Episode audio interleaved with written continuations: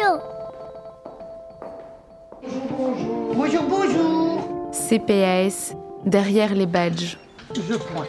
Une création sonore de Benjamin Riffon. Allô, service informatique. T'as des droits, il faut aller au bon endroit. Qu'est-ce que je fais ici, moi, tu vois? Il fait noir là que je vais reprendre ma voiture dans le garage toute seule, je suis pas. Je suis la première architecte d'intérieur au CPS. Et donc, quand je suis arrivée, il n'y avait pas grand-chose. Les institutions. De la galette des rois à l'octroi d'un titre de séjour, des Gilles de Binche à la police, nous y sommes confrontés du berceau à la tombe.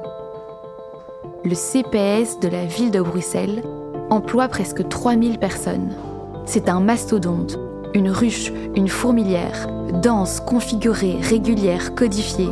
Chaque individu y occupe une position donnée. Je me cherchais beaucoup, je me posais beaucoup de questions. J'aime bien faire le bien, on va dire ça comme ça. Qu'est-ce que leurs récits disent d'eux, Pourquoi c'est intime les rêves de leurs valeurs, J'aime bien être en communication avec les gens. de leur métier, mais aussi de l'institution dans laquelle ils travaillent ou de notre société Moi, j'ai dit, je reste pas, hein. Nous vous laisserons juger. Et je suis toujours là.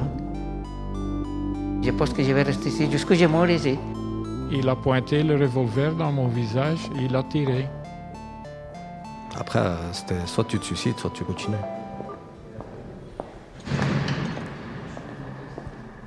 Rendez-vous derrière les badges. Épisode 2 Qui va donner à manger à cette madame?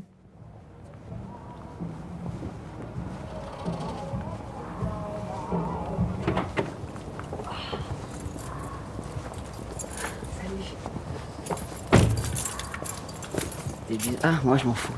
Tant qu'on peut. On est euh, près de la maison Ezel, la petite église là, à côté. Et nous allons faire un contrôle de nuit. On va voir si les gens font pas dodo, s'ils font leur travail, s'ils sont gentils avec les résidents, si tout va bien. Voilà, on va s'éclater. En vélo, même à cette. Ben oui, ça réveille. Et donc moi et mon collègue qui devrait arriver d'un moment à l'autre, on va plutôt faire les étages, les aides-soignants et l'infirmier. Et donc voilà, au départ, on vient pour le, le veilleur de nuit dont le contrat se termine, le contrat de travail se termine prochainement pour voir si, bah, si on continue ou pas.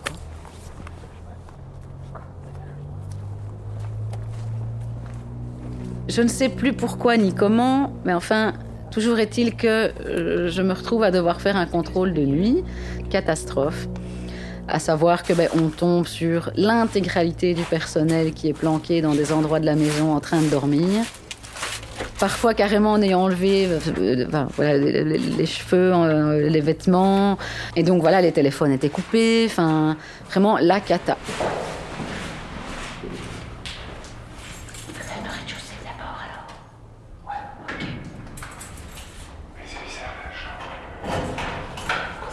C'est comme ça.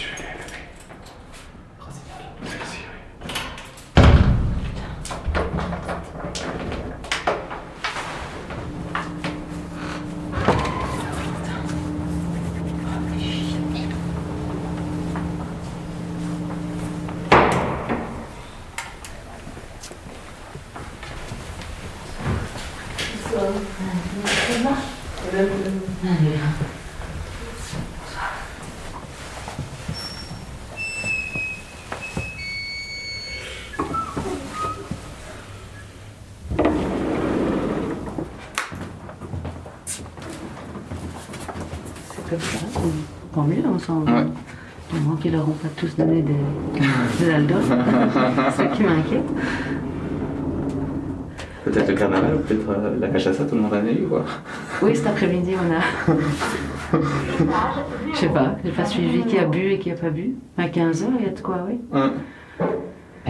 Mais euh, de toute façon, ça devient rare qu'on trouve des gros soucis en contrôle, franchement. Je crois qu'il. Ouais, ça va quand même beaucoup mieux qu'il y a 10 ans.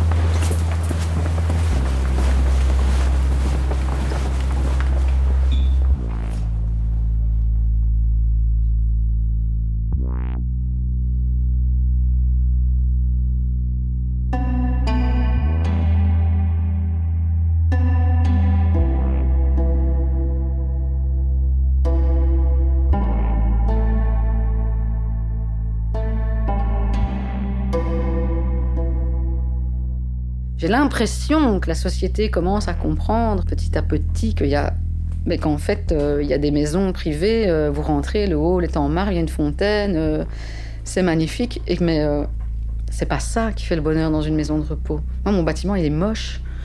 Enfin, voilà, je veux dire, oui, c'est pas avec mon entrée que je vais impressionner.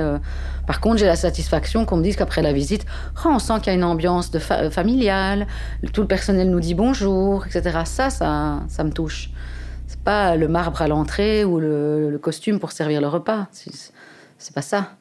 Il faut pas choisir une maison de repos sur des critères euh, bling bling, sur la beauté de la chambre, du hall, euh, la tenue du, directeur ou de celui qui vous sert. Euh, il faut vraiment creuser creuser un petit peu plus quels vont être, effectivement, combien il y a de personnel la journée, combien il y a de personnel la nuit, est-ce que je peux goûter un repas Est-ce que, enfin voilà, moi, quand il y a des gens qui doivent aller visiter des maisons, je leur dis ça que vous devez regarder, pas, pas ce qu'on va vous dire là-bas, ni ce que vous allez voir, qu'on va vous montrer. Vos enfants viennent souvent vous rendre visite? Quand ils peuvent. Mais ils viennent dès qu'ils peuvent. Mhm. Ici, ça me manque, ils ne peuvent pas venir. Bonjour. Bonjour. Ça va? Ça va et toi? Oui, hein. ça va bien.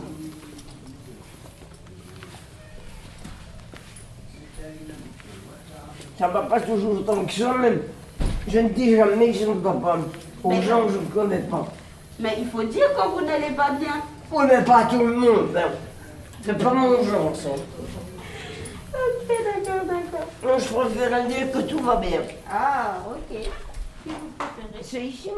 C'est toujours difficile d'expliquer pourquoi on est attiré par euh, le milieu des personnes âgées, parce que c'est vrai qu'à la base, c'est pas. Euh, c'est pas spécialement sexy. Les choses de la vie font que j'ai été, euh, j'ai été dans le journal d'ailleurs en 1978 pour ça, parce que il y avait cinq générations de femmes dans ma famille, donc il y avait moi et ça allait jusqu'à mon, arrière-arrière-grand-mère qui était née au 19e siècle. Et donc j'ai été élevée en fait de facto par des dames assez, assez âgées.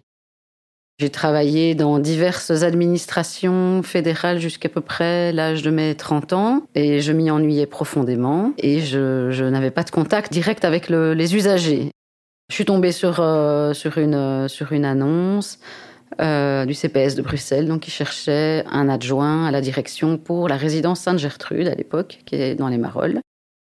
Quand je suis arrivée, pas de bol, mon directeur venait d'être hospitalisé, donc il a été 15 jours euh, 15 jours malade. Je me suis retrouvée euh, bah, littéralement toute seule dans un milieu que je ne connaissais mais absolument pas. Ça a été très formateur finalement parce que j'ai bien été obligée de, faire comme je pouvais. Après, il y avait un collègue, bah, le, directeur des Ursulines qui est pas loin, qui venait de temps en temps un peu m'aider. Euh. donc ça a été 15 premiers jours euh, très folklore parce que c'était évidemment pas du tout prévu comme ça. Bardaf, au bout de 6 mois, 9 mois, je sais plus, re euh, mixage, euh, rebattage des cartes, je sais pas comment il faut dire. Et euh, quelques jours après, ben, on, me, on me dit que voilà, je dois, je dois commencer comme directrice, cette fois pas comme adjointe. Et donc ici, à la maison Ezel, où je me trouve actuellement. Oh, dommage. Annie Madame Annie Ah Voilà, Annie. Il faut dégager la boule gris clair, la gris clair. Oui, en effet. Je ne sais pas, mais j'avais vraiment, il y avait un feeling qui ne passait pas avec la maison Ezel, parce que bon, on avait des réunions euh, dans toutes les maisons, donc on les connaissait toutes. Pourquoi c'est comme ça? Il y a des maisons dans lesquelles on rentre, où on se dit oh non, j'aimerais pas travailler ici, et d'autres où on se dit oh ça va.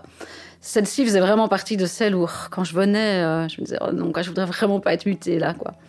Et puis, euh, bah, puis j'ai pas eu le choix. Donc, je suis arrivée en mai 2010 ici. Et euh, c'était vraiment galère de chez galère parce que toute l'équipe de direction était partie. Donc, il n'y avait pas d'adjoint, pas de coordinatrice des soins. Enfin, il n'y avait rien. Les, gens me traitaient comme si j'étais directrice depuis euh, toujours, et donc euh, le courrier arrivait, on me demandait de prendre des décisions, euh, de toutes petites choses jusqu'à des grosses choses, c'est un boulot, faut tout le temps décider, on, nous demande de décider pour tout, jusqu'au goût des chips dans la machine, enfin bon, c'est parfois caricatural. Mais donc j'ai pas, pas le souvenir. Vraiment on m'a dit voilà la première semaine je vais faire ci ça ça, enfin t'es dedans, t'arrives et Il faut décider vite sur des tas de choses et tu sais que t'as pas encore euh, bah, ouais, la connaissance de la maison, des familles, du, ton personnel. Euh, donc euh, j'ai dû être très raide, très rigide au début en arrivant ici parce que parce que j'avais pas envie, parce que je me suis dit, oh, purée, je suis sans expérience, j'arrive là, ils vont tous m'entuber, essayer de m'entuber. Ça fait partie du jeu. Il faut savoir que chaque fois qu'on arrive dans un établissement, encore plus comme directeur, bah, des gens s'empressent évidemment de nous demander des rendez-vous, des entretiens pour euh, nous faire remettre en cause en fait des décisions qui ont été prises à juste titre par d'autres des prédécesseurs. Euh. Et donc voilà, on tombe dans le panneau dans les premières, euh, dans les premières expériences, on, on tombe plus trop dans le panneau au troisième poste. Ce qui était pas facile spécialement à l'époque, c'était j'étais aussi la seule femme dans le le groupe des cinq directeurs, avec un, directeur général à l'époque sur lequel je ne m'étendrai pas, mais euh, voilà, qui n'était pas forcément euh, plus moderne. Donc c'était un, quand même un milieu euh, assez... des réunions des directeurs, etc., c'était quand même très machiste. J'ai quand même senti longtemps dans ma fonction que clairement, c'était plus compliqué pour une femme que pour un homme. Il y a une autorité naturelle entre guillemets, dont on ne bénéficie pas d'emblée, dont bénéficient plus facilement les, collègues masculins. Ça, c'est indéniable. Je pense qu'il y avait parfois un décalage entre ce qu'ils attendaient d'une direction femme et ce que moi j'étais. À l'époque, euh, il y avait déjà des femmes, mais souvent c'était les adjointes.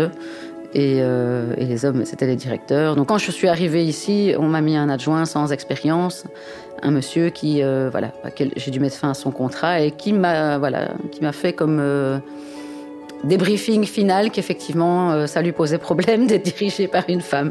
Donc ce n'était pas juste dans ma tête et des fantasmes. Ça avait été compliqué pour lui du simple fait que j'étais une femme. Ici, bah, j'ai, très très peu d'hommes. Hein, je n'en ai même qu'un. C'est mon directeur adjoint. J'aimerais bien effectivement que le, soin et le care ne soient pas systématiquement associés aux femmes. Euh, euh, et, puis voilà, parce que de manière générale, c'est plus intéressant euh, de travailler dans la mixité, je trouve. On est plus souvent dans le processus inverse, comme au niveau des infirmiers, je n'ai que des infirmières. Euh, bah, je serais contente, quoi. Si dans l'équipe il y avait euh, quelques gars, euh, je trouve que ça, serait sympa. Et je ne suis pas sûre que beaucoup d'hommes, même infirmiers, vont se diriger vers la maison de repos et, de soins, parce que, à mon avis, historiquement, les femmes se sont toujours occupées des personnes âgées, et puis eux, ils vont plutôt aller, je sais pas, en chirurgie ou quelque chose qui va en jeter un peu plus, peut-être.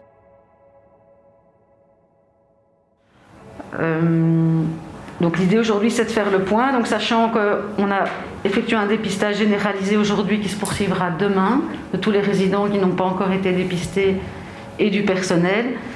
Et donc en fonction de ça, ben, on verra quelle sera euh, l'évolution de la situation. De toute façon, on ne sait pas aller au-delà du stade 3. Mais donc voilà, euh, en gros, la réunion d'aujourd'hui, c'était surtout pour confirmer les décisions qui avaient été prises lundi, parce qu'elles ont dû être prise évidemment vite et sans réunion euh, préalable. Le but aussi pour moi, c'était de faire la situation par rapport à, la symptomatologie des résidents, comment ils vont. Malheureusement, on n'a que Perriche-Rossignol, donc je ne sais pas trop pour les nouveaux cas positifs si quelqu'un des. Enfin, les nouveaux qui ont été détectés euh, ce week-end, si quelqu'un a des infos, mais. Euh, moi, je suis un peu passée dans des chambres à maison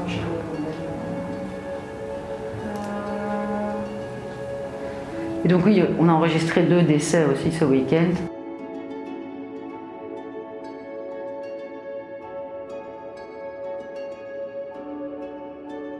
Un truc qui m'a marqué en tout cas, euh, c'était au début de, plus au début de ma carrière. On avait décidé de faire le tour des, chambres des madames pour leur offrir un petit quelque chose pour la fête des mères. Et euh, je me suis retrouvée face, je sais pas, vraiment à un nombre auquel je ne m'attendais pas, de femmes qui ou avaient perdu des enfants dans leur vie, ou n'avaient pas pu en avoir, ou n'avaient pas voulu en avoir, enfin bref. Et donc vraiment face à de la souffrance de, femmes, euh, voilà quoi, genre, euh, j'ai perdu ma fille, elle avait 16 ans, une maman qui pleure, etc. Et nous on est la bonne fête des mères. Enfin, des trucs, je me suis dit, mais plus jamais je, ne fais des fêtes, en fait. Enfin, y a des trucs que je fais plus. Parce que, euh, parce que voilà, quoi. Effectivement, là, j'ai eu trop d'émotions, euh, par empathie, hein. euh, je veux dire, je suis maman aussi. euh, donc là, il y a des choses comme ça que je, je n'ai plus faites. Ce qui est très difficile niveau émotif, c'est les vœux de Nouvel An. Donc je m'oblige, enfin je m'oblige, c'est partie de la fonction, mais tout le monde ne le fait pas, chacun a ses modalités pour la nouvelle année dans chaque maison. Mais c'est la seule fois de l'année où je m'oblige à faire le tour de chaque chambre, de chaque résident, avec euh, des pralines, ou enfin bref. Mais là aussi, quoi, soyons clairs. J'ai ici des, gens qui ont 20 ans, qui sont dans le coma comme des légumes. Bonne année et bonne santé surtout. Enfin franchement, a, les journées de, vœux, euh, j'en ressors euh, parfois euh, pas très bien en me disant mais quelle absurdité ce que je viens de faire et en même temps euh, qu'est-ce qu'il faut faire? Je vais, pareil pour les anniversaires, hein, euh, on fête les anniversaires, mais euh, moi j'ai déjà plus envie qu'on le fête, j'ai 45 ans, alors euh, faut pas demander. Hein. Des gens qui sont dans des états et qui sont bah, dans une tristesse inapaisable pour moi. Euh, je vois pas très bien ce qu'on pourrait faire tellement leur situation est, mauvaise. La peur aussi, hein. j'ai quand même eu euh, plusieurs fois la peur. Aussi bien comme responsable de personnel que bah, j'ai déjà reçu des résidents dans mon bureau euh, qui avaient des gros troubles psychiatriques avant qu'ils entrent. euh, Euh, j'enlève tout, des, des- familles, enfin des, des membres de famille euh, psychotiques, alcooliques, etc., agressifs. Euh, D'ailleurs, on nous a installé un bouton anti-panique, c'est pas pour rien. Et puis, je vais être honnête, quand je rentre chez moi, on se fait pas que des amis en, en 12 ans. J'ai eu des pneus crevés, des, des choses comme ça. Donc, je me. Enfin, il y a tellement de tout dans le personnel qu'on rencontre. Donc, j'ai clairement eu des gens qui n'allaient pas toujours bien psychiatriquement dans mon personnel. hein. Et dont on se dit. euh, quand il fait noir, là, que je vais reprendre ma voiture dans le garage toute seule, je suis pas.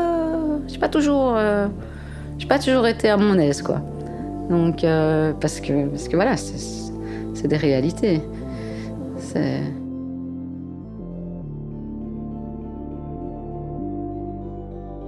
Je, suis particulièrement en terrain, en fait. Et c'est le paradoxe parce qu'en fait, quand on y va, le personnel n'aime pas ça du tout. Donc, euh, voilà. Euh, j'ai pas mal euh, d'ennuis, je pense. euh, Enfin, d'ennuis. De complications dans ma carrière ici à la Maison Ezel parce que j'allais beaucoup sur le terrain. Mais de manière générale, hein, le côté flic de la fonction n'est pas voilà, le plus agréable.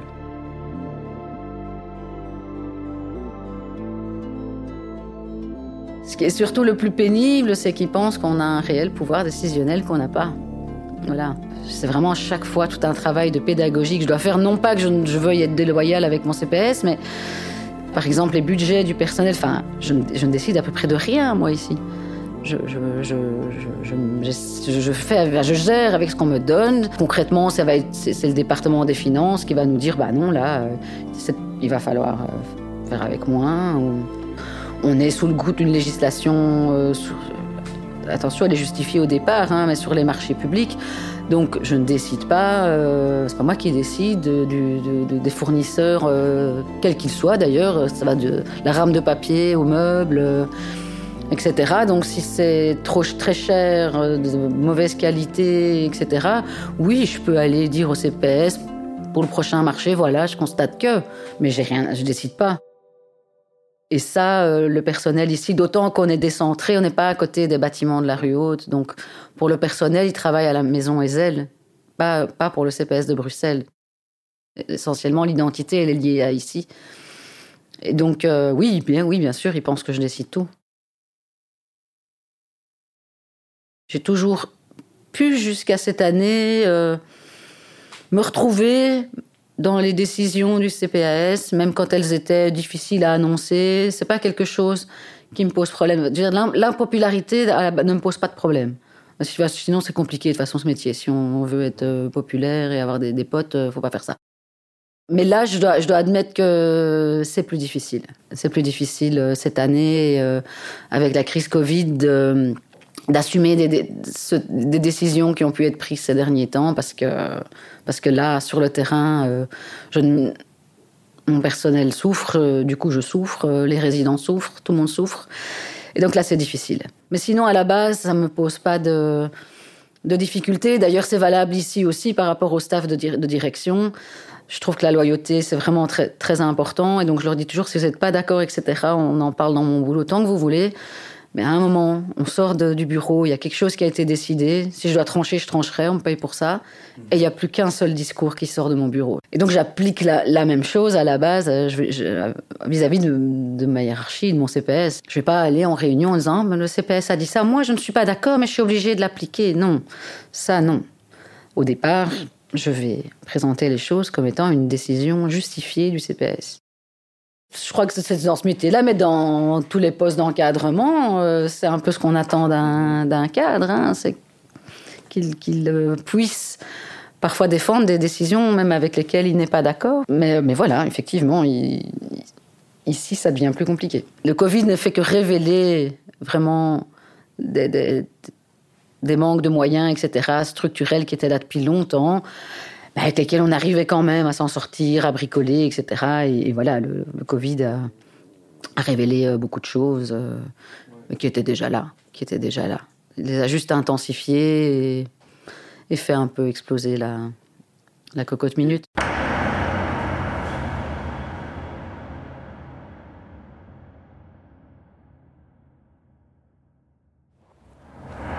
Dans les- mes valeurs, il y a, il celle de la liberté, et je pense que c'est, euh, enfin, de pouvoir continuer à prendre des décisions. Et c'est aussi une de celles qu'on perd le plus quand on entre en maison de repos, privé, public, associatif. Alors là, à mon avis, euh, je pense que si on les prive euh, de quelque chose, c'est bien de ça, en maison de repos. Et ça, c'est un chevals de bataille tout le temps, tout le temps, tout le temps, au travers de plein de petites choses. J'ai encore eu le, j'ai encore eu le cas cette, cette semaine, quoi. Elle- C'est une dame qui s'est décidée, hein, euh, qui a toute sa tête. C'est encore plus complexe quand c'est pas le cas.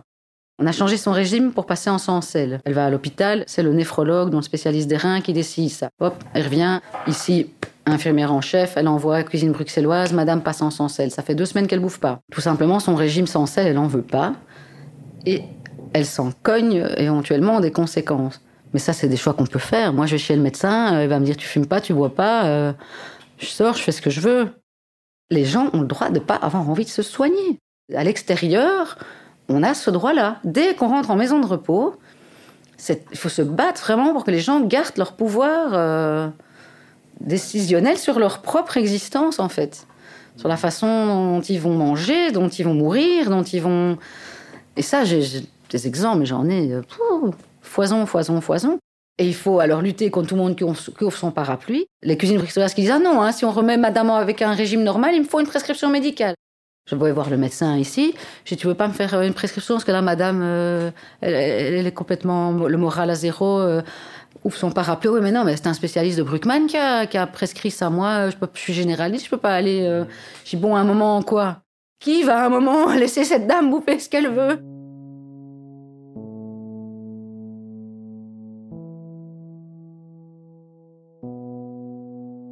Si je donne euh, ce- son sel là à cette madame et qu'elle me, elle meurt dans six mois de je ne sais quoi, peut-être qu'il y aura un procès. Enfin, j'ai régulièrement, euh, j'en ai moins ces derniers temps d'ailleurs, je sais pas, peut-être parce qu'on les enferme plus. Résidents qui, qui sortent, qui se perdent avec euh, appel à témoins au JT de 17, 19h30. Ah, on dort pas bien, hein, je, vais être honnête. On dort pas bien, mais à un moment, c'est quoi la liberté, quoi? Si je vous attache toute la, toute la journée dans votre, euh, dans votre lit, que je vous empêche de sortir, c'est sûr, vous ne perdrez pas, vous chuterez pas, hein, mais vous vivez plus. Si malheureusement l'escapade de la personne tourne mal, je risque effectivement. hein, Je, pourrais, je pourrais être euh, attaquée en disant non-assistance à personne en danger. Vous connaissiez la vulnérabilité de la personne, vous l'avez quand même laissé sortir. J'espère ne pas avoir à le vivre, mais voilà, ça fait partie des possibles.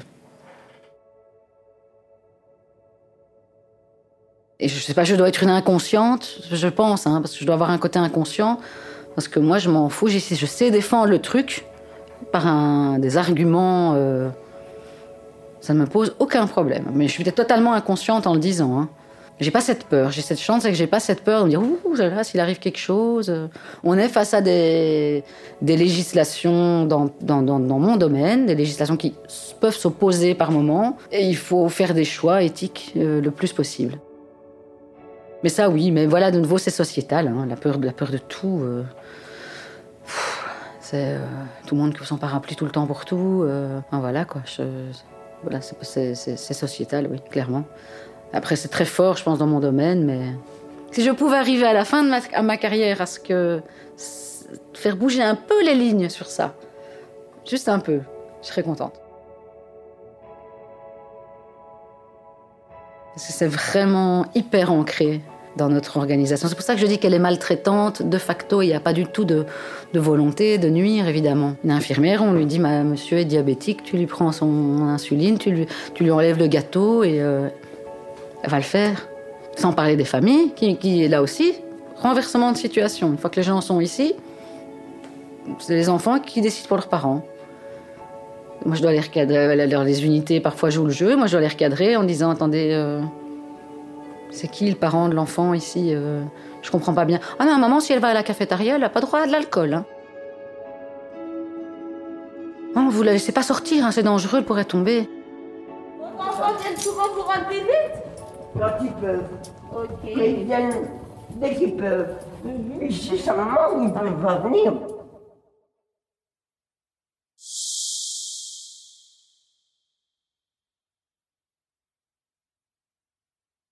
CPS Derrière les badges est une série documentaire transmédia produite par Kimia Studio à retrouver en ligne et dans le monde réel lors de nos expositions. Retrouvez le portrait de Laetitia en images sur la page Instagram Derrière les badges. Basé sur une idée originale de Benjamin Riffon, avec le soutien du CPS de la ville de Bruxelles et la participation de ses employés. La musique originale a été composée par Zone. Le mixage, le mastering et le fine-tuning ont été réalisés par Romain Bonon, avec la voix off de Capucine Molitor et le soutien de Milo et des amis de Kimia. De Flora Jacola en montage, de Samuel Corda et Léa Barachina pour l'exposition, d'Aurélien Riffon pour la production. Prise de son, réalisation et montage par Benjamin Riffon. Derrière chaque badge, il y a un corps, un cœur, une histoire.